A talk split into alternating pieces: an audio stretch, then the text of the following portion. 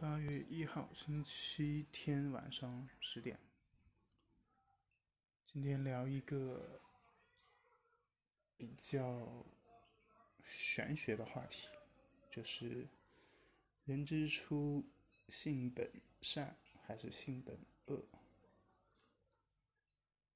这个话题是因为前几天听了一个 podcast 的节目，然后里边谈到了。关于性善性恶的这个话题，然后一路听的时候，我就一路也在想，到底是人之初性本善还是性本恶？我其实记得好几年以前，我也考虑过这个问题，当时我的结论是，呃，人的本性应该是一个空白的。他的善或者是恶，是根据自己身边的环境还有经历，慢慢慢慢做出了选择，他变成了一个善或者恶的一个表现。不过，因为这这一次听这个节目，让我又多了一些想法吧。也许，嗯。人是一张白纸的这种说法或者想法，也许不是特别成立。比如说，我做一个假设：假如人之初性本善，啊，OK，先讨论性本恶吧。假如人之初性本恶，那为什么，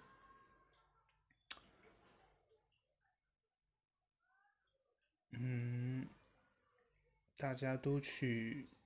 追求或者说整个社会是愿意相信性本善的，就好像我刚才提到的，就是假如说一定要有一个结论的话，那性本恶的这个结论可能跟我上面提到了人性更像是一原本更像是一个。空白的白纸，这个说法也许会更加相似。但是，假如我们说“人之初，性本善”，好像也不太能说得通。那为什么，如果是性本来就是善的，那为什么在我们自己？周遭自己的经历上看到那么多那么多人性恶的一面呢？是因为我们善良，别人恶，那所以就有善恶的相对概念？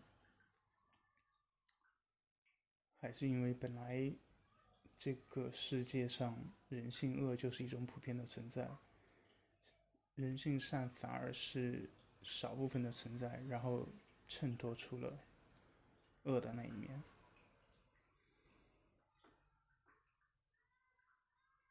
当然，这个说不好。其实，怎么去找角度或者找理由，多少都能找出一些来。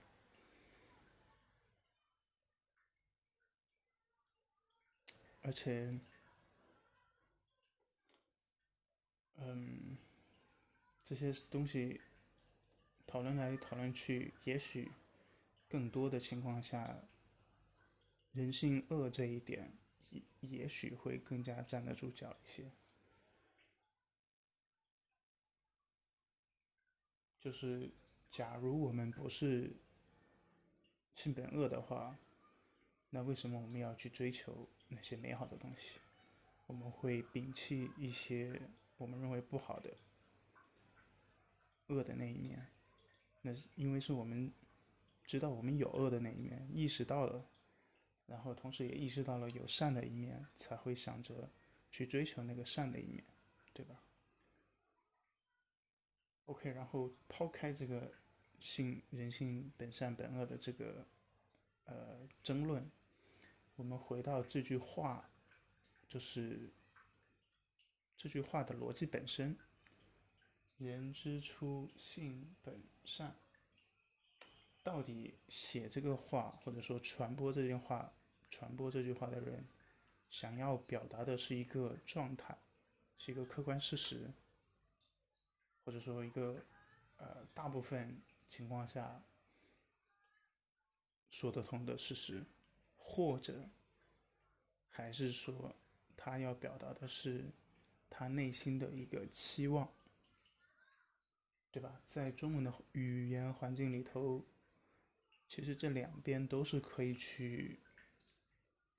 发挥和解读的，它不像就中文的语法，不太像英文或者法语或者其他的一些语言，会有非常严格的时态，还有这个表达先后顺序、阴阳性啊之类的一些限定，所以你理解起来的时候，一个是说话的人，他本身内在想要表达的东西，外化成了。性本善这三个字，同时，在听这句话的人，在接收这句话的时候，性本善这三个字，又会被听的人理解成是状态呢，还是一个愿望，还是一件可能发生但是没有发生的事情，这都有可能。所以我就觉得，如果说我们不确定。说话人到底想要表达的是继承事实，还是说他个人的愿望或者是偏好？如果说没有办法了解清楚他内心的说话的底层逻辑的时候，如果只是单纯的纠结于字面上的“人性本善”或者“人性本恶”的这一点，其实没有意义。因为除了说话的人本意，他的传递的固有的想法和思路没有办法在这三个字上体现，同时在听话、接收这个信息的人，他是怎么去思考、怎么去理解这句话的，也是不可控的。那理论上就是有可能，就有很多种可能。你跟说话的人达成了共识，OK，那你就认同他说的。那如果你跟说话的人判断的角度、底层的逻辑恰好相反，那就有可能是相反的角度。当然，还有一种可能是，你一部分赞同他的一个角度，又另一部分又不赞同他的角度，那就会出现很多的混乱，有非常多种不同的组合的可能。啊，这个时候可能大家又会回到那个话题了，就是所谓的中文语言的博大精深。在我看来，其实这不算是博大精深。嗯，对啊，OK，这就看你怎么理解了。你如果觉得它有很多种无限可能，那它就是博大精深。但是对我来说，如果很多话语没有办法那么精确的表达一个含义的话，似乎就好像有一些鸡肋的，还不一定是博大精深，它也有可能是鸡肋，对吗？鸡肋就是你去争吵，你去辩论，你去争来争去是没有意义的，食之无味，弃之可惜。当然，呃，这个讨论本身。当然，相对比鸡肋要有用一些，因为讨论本身是可以把事情，呃，更多的角度展现出来，让不同的人有不同的表述的机会，还有听到别人意见的机会。这一点上，呃，还是有意义的吧，在我看来。嗯，所以以后假如说又有人讨论到底人人性本善、人性本恶的时候，啊，我现在我都已经不知道应该怎么去聊这个话题了。